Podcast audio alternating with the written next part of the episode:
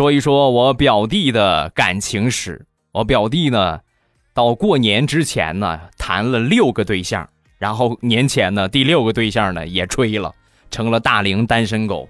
我姑姑看到这个事情啊，知道这个事情之后，那是一脸的怒气呀！你这个兔崽子，好不容易谈了个对象，又让你谈崩了，你想怎么着啊？说完，我表弟就劝他：“妈，你看，你得你得考虑考虑我呀，对不对？这说明前面那六个姑娘都不是对的人，要找一个对的人是很难的，你知道吗？”